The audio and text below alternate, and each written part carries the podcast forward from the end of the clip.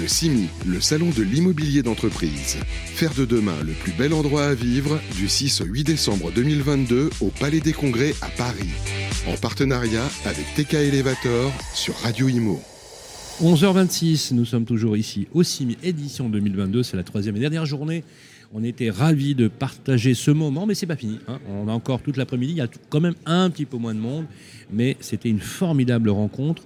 C'est un événement qui clôture aussi la fin de l'année. Euh, bien évidemment, comme d'habitude, le podcast est disponible sur toutes les plateformes qui vont bien. Et on est ravis d'être avec vous. Alors moi, je ne vais pas bouder mon plaisir, puisque euh, c'est une personne que je crois, c'est presque une rencontre à épisode. Euh, épisode 2022, euh, avec Marise Lagnon. Bonjour. Bonjour Sylvain. Comment ça va, Marise? Ah mais ça va très bien. Je suis ravi d'être avec vous aujourd'hui. Alors, Marise, vous avez, on va dire, une singularité, c'est que vous êtes une serial entrepreneuse, c'est très à la mode hein, de dire ça. Vous ne cessez d'entreprendre, vous avez créé, vous êtes fondatrice de Fina Estate. Vous êtes aujourd'hui axée sur ce qu'on appelle le co-living, un nouveau mode d'usage euh, de l'habitat extrêmement moderne, extrêmement euh, sobre, extrêmement agile. Euh, vous étiez à la tête d'Affine, euh, vous êtes une spécialiste euh, des bureaux, du secteur tertiaire, et vous avez investi cette verticale euh, du logement en cœur de ville, dans des, capitales. Pourquoi vous avez basculé sur cet univers-là? D'abord parce que je ne voulais pas me retrouver sur le même secteur qu'auparavant. Ça me paraissait naturel d'évoluer. Et en même temps, j'avais eu l'occasion de rencontrer des espaces de co-living à l'étranger, les pays anglo-saxons, en particulier à New York. Et je trouvais que l'idée était formidable et qu'elle répondait à un besoin crucial aujourd'hui de trouver un logement. Et en particulier dans les zones tendues, c'est une réponse euh, qui est une forme de densification qui en même temps permet d'éviter l'isolement que connaissent beaucoup de personnes qui vivent dans un petit studio seul à Paris par exemple. Donc ça me paraissait être à la fois une solution intelligente au point de vue urbanistique, une, une solution euh, très ouverte sur l'évolution des besoins et particulièrement adaptée à une ville comme Paris ou les autres grandes capitales européennes. Il y a un flux de plus en plus important de personnes qui arrivent dans les villes, quelles que soient d'ailleurs les, les tranches d'âge, parfois en mission, vous savez, et qui se retrouvent dépourvues à deux niveaux. Dépourvues d'une offre qui est adaptée, euh, nonobstant le, parfois des prix qui sont prohibitifs, mais à côté aussi l'isolement social. Exactement. Le gros avantage du co-living, effectivement, c'est que vous avez une réponse sur les deux aspects. C'est moins cher que l'hôtellerie, euh, on va dire, entre guillemets, traditionnelle, beaucoup moins cher, alors que vous êtes quand même sur des offres, des niveaux de prestations qui sont, euh, qui sont quasi identiques. Dire quasi identiques. Comment vous arrivez à le faire Justement, d'un point de vue euh, de création de valeur, euh, ça ne doit pas être évident d'exploiter ça. Alors, il- il est- il- je je reprends la première partie de votre Ouais. question. C'est vrai que trouver à se loger, quand on se présente devant un propriétaire, par exemple, de, de studio, qui a quand même un certain nombre de demandes possibles, et dire je viens pour un mois, je viens pour trois mois, il est clair que euh, la compétition avec quelqu'un qui dit je viens pour plusieurs années euh, ne dure pas longtemps. C'est très clair. Voilà. En même temps, aller à l'hôtel, rester un mois à l'hôtel, c'est très coûteux. Rester trois mois, c'est pour ainsi dire inabordable. Mais beaucoup d'entreprises le font néanmoins parce qu'il n'y a pas d'alternative. Absolument, absolument. Il n'y a pas d'alternative. Donc nous, nous proposons cette alternative et en réalité beaucoup moins cher, c'est-à-dire en général moitié moins. Donc comment, comment y arrivons-nous Eh Bien, Nous sommes, euh, nous proposons des services quasi identiques. Donc par rapport à l'hôtellerie, euh, nous n'avons pas les mêmes prestations quotidiennes, mais nous avons des prestations euh, ménage, blanchisserie hebdomadaire. Donc en cela, on, on se rapproche beaucoup des résidences hôtelières. Oui, résidence qui ont- gérée, oui. voilà, la même, la même périodicité. En revanche, nous assurons une hygiène, un nettoyage euh, quotidien parfait des, parties communes, mais nous y parvenons surtout parce que nous sommes très digitalisés, et c'est ce qui fait la différence. Donc, nous assurons beaucoup de services par la voie digitale. Euh, nous offrons à nos résidents, euh, évidemment, la possibilité de réserver à distance et de recevoir à distance l'accès à l'immeuble et à leur studio. Donc, une fois que leur dossier est accepté et qu'il est finalisé, nous leur envoyons un QR code qui leur permet d'arriver à la résidence à n'importe quelle heure du jour et de la nuit. Bien entendu, nous avons en permanence quelqu'un qui est présent en 24-24, mais ça donne une grande flexibilité Bien sûr. et ça permet d'arriver à tout moment. Euh, les autres éléments de la digitalisation, eh bien l'ensemble de la gestion de type hôtelier, en particulier la facturation se fait par, euh, par voie euh, digitale naturellement, mais ça, c'est déjà bien établi. Et nous avons également établi pour nos résidents un certain nombre de services de nature digitale. Par exemple, nous leur fournissons à l'arrivée un livret digital qui leur permet en arrivant de connaître euh, tout ce qui se passe à proximité, c'est-à-dire euh, les lieux culturels, euh, les équipements sportifs, les, les, différents commerçants, puisque nous avons à cœur d'être dans une démarche ESG depuis le début de cette aventure. Et donc, nous essayons d'être également un acteur de l'économie locale. Donc nous préconisons dans ce livret ESG des, euh, des restaurants, un médecin, un pharmacien qui sont à proximité avec une carte digitale qui leur permet de savoir comment se positionner, où aller, comment se situer. C'est top ça. Super. Et c'est pour quelqu'un qui arrive de l'étranger, qui connaît ah, personne. J'imagine complètement. C'est très très bien. En deux langues, euh, en français, euh, français, Tout est bilingue. Oui. Tout est bilingue. Oui, oui, tout est bilingue. Le site est bilingue d'ailleurs ouais. euh, également. Et puis nous, avons, nous créons ensuite, euh, à l'arrivée des résidents, euh, chaque résident est enregistré dans le groupe WhatsApp interne de la résidence. Et ça permet à chacun de dire, euh, la dernière fois par exemple, euh, un résident qui venait d'arriver de l'étranger dit Je viens de découvrir Paris Surf. Incidemment, j'ai découvert aussi à cette occasion. Donc, il y a à Paris une piscine où vous pouvez faire du surf, Ouais. qui crée des vagues artificielles Exact. et vous pouvez faire du surf. Et donc, qui veut essayer avec moi dimanche après-midi? Ah, c'est c'est sûr. Un autre jour, Ouais. euh, une résidente euh, a- est, est venue faire un- un gâteau dans la cuisine communautaire et a mis un WhatsApp Je viens de faire un gâteau. Qui veut venir le goûter C'est cool. Et Vous donc, avez, vous on avez ne se sent pas isolé. les communs, les communs, parce que alors, alors, vous vous rappelez la dernière fois, je, je vous avais, j'avais paraphrasé. Alors, j'ai pas dit que c'était le kolkhoz fleuri, j'ai dit que c'était le kibbutz urbain. Vous vous rappelez? Un kibbutz urbain. Mais ouais, c'est- intéressant parce qu'en fait, chacun a son individualité. Ah, complètement. à et son autonomie. Voilà. Absolument, c'est un studio indépendant, euh, une clé, euh, la kitchenette. Kitchenette, Euh, mais s'ils veulent ne pas rompre avec, euh, rompre avec la- leur solitude, peut-être, parfois, surtout pour des expats qui viennent pour Oui. 3-4 mois de mission, 6 mois de mission, euh, ils ont la possibilité de socialiser. Parce que vous savez, le premier frein dans les études qui ont été publiées il y a quelques années, il y a 3 ans, je crois, euh, qui, qui- qui apparaissait comme étant le, le- le- le frein majeur, c'est la solitude de l'arrivée. Vous savez, on arrive, on est seul. Oui. On connaît peu ou pas la langue, par exemple. Exactement. On, on- on a des codes qui sont des codes culturels, on est d'accord. Par exemple, Mmh. la sympathie des Parisiens, par exemple, qui est connue, hein, qui est légendaire. et euh, il suffit d'aller dans le métro. Et, euh, et, euh, je, je me rappelle de, de cet article qui disait euh, si vous voulez faire une bête féroce, vous prenez quelqu'un de gentil, vous le mettez dans Paris, vous le récupérez six mois après. Euh, et en fait, je- ce que je trouve extrêmement intéressant dans votre démarche, c'est que finalement, euh, il y a presque une fonction sociale et sociétale Absolument. à intégrer une espèce de coussin d'atterrissage qui permet à ces personnes de s'intégrer. Est-ce que vous avez des, des éléments qui vous remontent là-dessus en disant Ouais, je suis super content, j'ai j'ai noué des relations amicales, euh, je, je me sens moins seul, des choses comme ça? Alors, euh, allez voir sur notre site euh, les commentaires de, de nos résidents. Voilà. Et je pense que. C'est la preuve par l'exemple. Ils parlent par eux-mêmes. Et, et nous sommes nous-mêmes chaque fois presque surpris euh, par, euh, par leur réaction. Euh, Je pense par exemple à la résidence que nous avons inaugurée il y a une dizaine de jours à Issy-les-Moulineaux, euh, qui, euh, qui a un rooftop. Toutes nos résidences ont un rooftop. Ah, mais ça fait partie du, du cahier des charges? Oui, un jardin, un Ouais. rooftop, ce sont aussi des lieux de rencontre. Sympa. Mais je constate d'ailleurs incidemment que le premier lieu de rencontre, c'est la laverie. Alors c'est là qu'ils se voient tous, euh, et qu'ils se rencontrent. Oui, parce qu'il y a une laverie commune alors. Ah, il y a toujours une laverie, un hall cinéma, un fitness, un salon, une cuisine commune. Et donc là, la première fois qu'il est arrivé, il est monté sur le toit. Un magnifique coucher de soleil. C'est 360. On est sans doute euh, parmi les immeubles les plus hauts. Accès full time. hein.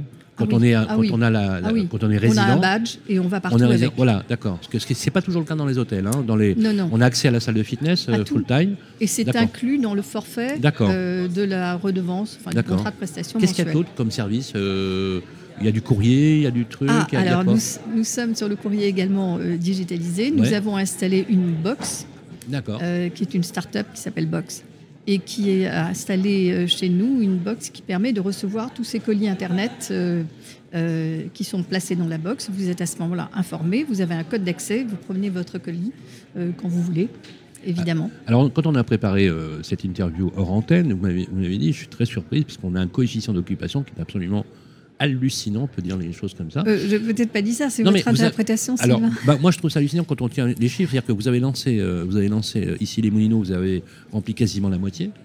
Euh, et ça, ça date que du- qu'il y a 10 jours. hein. Euh, c'est ça, enfin, trois, Quinzaine. quatre semaines. Ouais, 4 semaines.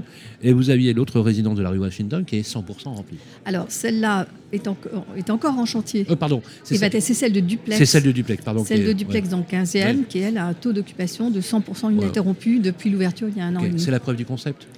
Euh, J'espère. Enfin, c'était un prototype de petite taille. Là, nous Oui, sommes passés à une autre échelle. Et ça, les, les indicateurs, on va dire qu'ils sont plutôt bons. Oui, mais le besoin est là. Le besoin est là. Le absolument. besoin est crucial même. Et pourtant, il y a quand même des players hein, dans, dans le terrain de jeu. Il y a d'autres players. Pas le même concept. C'est pas le même concept. Euh, Nous nous Sur ce concept-là, vous êtes plutôt singulier. plutôt prime, Ouais. plutôt prime, et en réalité, nous nous adressons aux entreprises. Quand vous dites prime, quartier central, Ça veut dire toujours un métro. Je crois que Toujours, ça fait partie du Ah, prime aujourd'hui, d'avoir la possibilité d'ac- d'accès immédiat au transport public.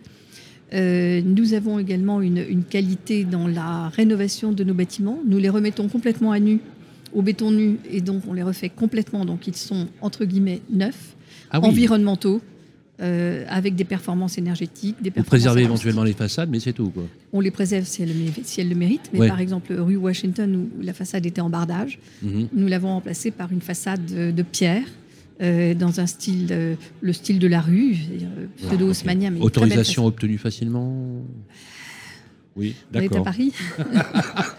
Donc tout est très, Nous avons compris. tout est très, très, très surveillé, très encadré. Mais moyennant quoi, nous avons une très très belle façade. Bien sûr. Donc bien ça, c'est une bonne chose.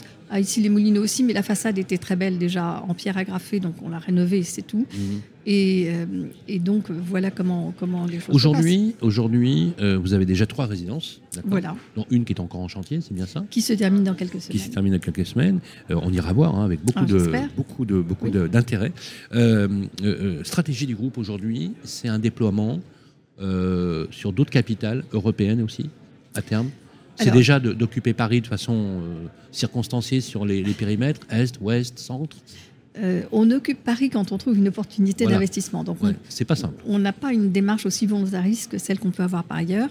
Mais euh, oui, c'est vrai que nous sommes présents plutôt euh, en ce moment au centre et ouest et nous, nous aimerions trouver des opportunités d'investissement à l'est que nous ferions avec des partenaires Bien sûr. et pour lesquels même nous Mm. sommes prêts à aller jusqu'à être entre guillemets simplement opérateurs. Parce que dans les premiers, nous sommes à la fois investisseurs et opérateurs, mais nous, nous pouvons travailler aussi comme opérateurs. Et nous cherchons des opérations euh, soit d'immeubles de bureaux obsolètes à transformer, Mm. soit d'hôtels de, taille moyenne. Il y a un euh, boulevard hein, à pour, les, réadapter. pour, les boulots, pour, pour- pour les bureaux obsolètes, parce que, que quand on voit aujourd'hui sur l'évaluation, alors moi j'avais des évaluations à environ de 2,5 millions et demi de mètres carrés obsolètes uniquement sur l'île de France. Je ne sais pas si vous avez les mêmes, euh, les, les- les mêmes Oui. statistiques, mais faut juste repérer quand même les bons endroits, parce qu'on ne peut pas monter partout ce type de, ré- de résidence, on est d'accord? Bah, déjà, si vous prenez comme critère la proximité Eh oui. immédiate d'un métro, euh, vous excluez quasiment euh, la seconde couronne. Et en Mais fait, par exemple, le euh, port de Bagnolet où il y a le métro, vous savez, le métro. Gallieni, très bien, voilà, à côté des, des, des Mercuriales, j'adorerais. ça, ça peut le faire, Ah, tout à fait. J'ai beaucoup de demandes pour l'Est de Paris que nous ne pouvons pas satisfaire. absolument. Et parce ça qu'il y a coûterait beaucoup moins cher, du coup, euh, en termes de pricing, peut-être, non? Euh, Peut-être pour l'acquisition du foncier, Oui. pas, pour les, pas pour les travaux. Parce Oui, oui, bien que sûr, non, les non, travaux sont. Sur les mêmes, bien sûr. bien Voilà. sûr. Euh, donc oui. déploiement couronne. Et donc, pour le loyer à la fin. Oui. aussi, hein. les, les choses sont pas de couronne, hein, pas première couronne, uniquement Paris intramuros. Euh, Enfin, ici, les Moulineaux, c'est quasiment de Oui, la- oui. c'est du Paris, mais, Oui, mais, Non, mais si euh, c'est juste au-delà de, si c'est Pantin du métro, périphérique. Pantin métro, métro, euh, voilà, Montreuil, Je voilà. considère que le Vincennes, périphérique, Saint-Mandé, euh, exactement, le périphérique n'est plus une frontière. On est d'accord. Donc dès qu'on est juste au-delà et qu'on a en plus un métro, c'est Paris. Vous avez raison de ce que- sur ce que vous dites. Le, le périph' n'est plus une frontière, il l'a été, mais ça, ça- ça- ça ne l'est plus. Alors je rappelle, parce que je ne l'ai pas dit en préambule dans la présentation, je rappelle aussi que vous êtes président de la FEI, rebaptisée FEI, ancienne FSIF. Exactement. Est-ce que ça veut dire Fédération des entreprises immobilières. Alors, Fédération des entreprises immobilières, justement, est-ce que ça veut dire aujourd'hui que la euh, FEI, nouvelle version, on va dire, euh, s'est ouvert à, aussi à d'autres classes d'actifs ou ça reste toujours quand même ancré sur du tertiaire euh, euh, dont on a toujours l'impression, puis éventuellement de l'immobilier de commerce, où on est vraiment sur une image peut-être un peu, un peu désuète de la FICF et de- qui est maintenant devenue la FEI, où là, on est sur une société, des sociétés immobilières cotées. Alors, euh, Et pas que d'ailleurs, peut-être. Nos adhérents sont, euh, couvrent toutes les classes d'actifs. Toutes les classes d'actifs, hein, Donc, euh, résidentielles. nous avons beaucoup de bureaux, effectivement.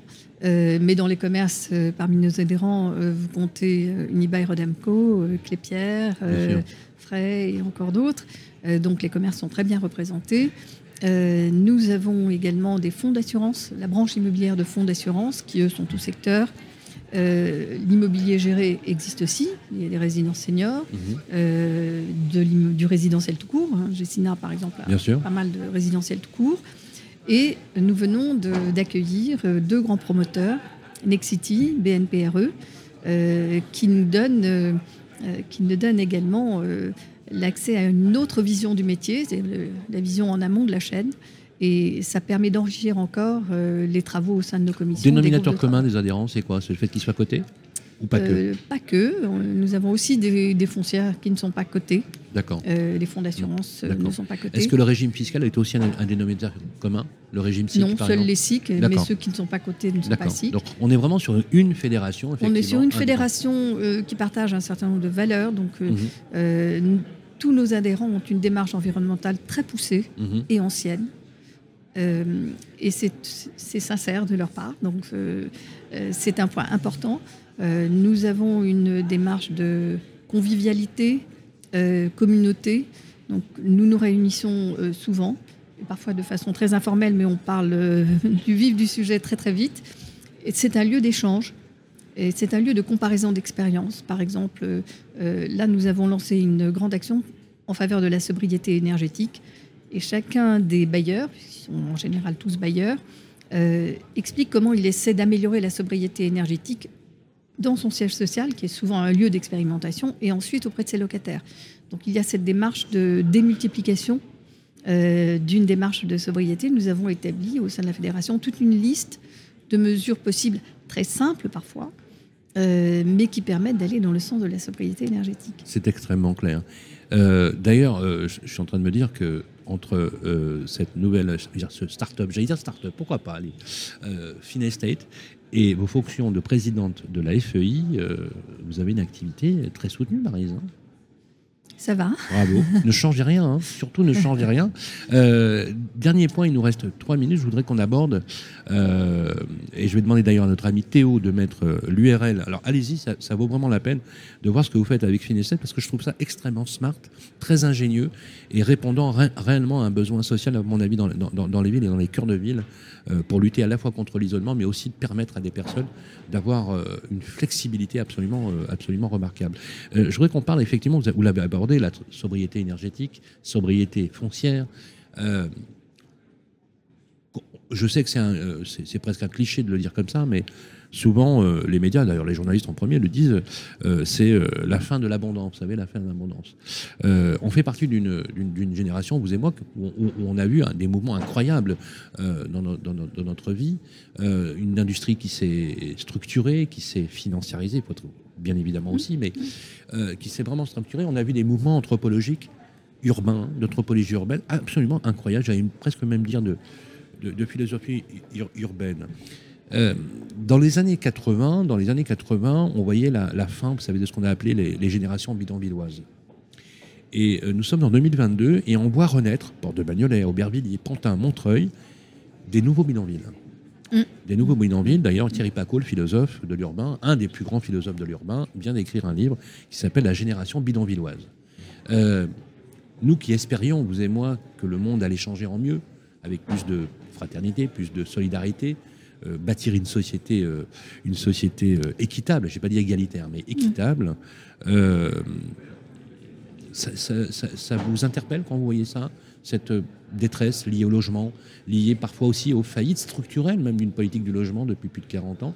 Est-ce que vous, de votre côté, avec votre loupe FEI, avec Finested, vous observez ces mouvements-là? Est-ce que ça vous inquiète? Est-ce que ça vous interpelle? Alors, ça m'interpelle à titre personnel euh, profondément parce que je trouve euh, extrêmement choquant euh, que dans la France du 21e siècle, il y a encore un tel pourcentage de logements insalubres, de personnes qui tout simplement n'ont pas de logement. Tout simplement. Et Tout donc, lorsque j'ai pris mes fonctions à la fédération, j'ai présenté un programme. J'avais trois pôles dans ce programme, et l'un de ces pôles était de faire revenir les institutionnels vers le logement, qui s'en étaient un petit peu écartés. Absolument. Rappelez. et donc ça, ça me paraît extrêmement important. Nous travaillons beaucoup sur le thème du logement. Quels sont les freins au logement? Pourquoi n'arrive-t-on pas à construire des logements? Quelles sont les mesures qui permettraient de faire revenir davantage d'investisseurs vers le logement? Et nous sommes régulièrement interrogés par les pouvoirs publics sur ce sujet-là. Nous sommes associés aux travaux. Nous avons régulièrement, nous envoyons au cabinet ministériel, euh, aux parlementaires euh, des fiches de propositions. Nous avons fait un ensemble de propositions en faveur du logement pour euh, les candidats dans, le cadre de la campagne présidentielle. Nous les avons tous vus pour présenter cette fiche qui ne couvre pas que le logement, mais notamment des, une série de mesures très importantes sur le logement. Je crois qu'il faut s'atteler au, problème. On ne peut pas ne, pas être sensible à cela. C'est extrêmement clair. Merci beaucoup, Marie Zolagnon. Je rappelle que vous êtes la fondatrice de Finestate, également euh, présidente de la FEI, Fédération des entreprises immobilières, anciennement FCF, maintenant c'est FEI, vive la FEI. Et vous, allez, e Et, vous allez exactement aussi sur le site internet de Finestate. Euh, on vous souhaite que des bonnes choses et uniquement des bonnes choses. Merci beaucoup d'être passé par le plateau de Radio Imo. Merci Sylvain, c'est toujours un plaisir. Merci, beaucoup. Voilà, il est 11h47, on est toujours ici en direct, édition 2022 du CIMI. On va se revoir bien évidemment tout au long de cette journée. On vous invite encore à y venir. C'est possible qu'à ce soir. À tout de suite. Le CIMI, le salon de l'immobilier d'entreprise. Faire de demain le plus bel endroit à vivre du 6 au 8 décembre 2022 au Palais des Congrès à Paris. En partenariat avec TK Elevator sur Radio Imo.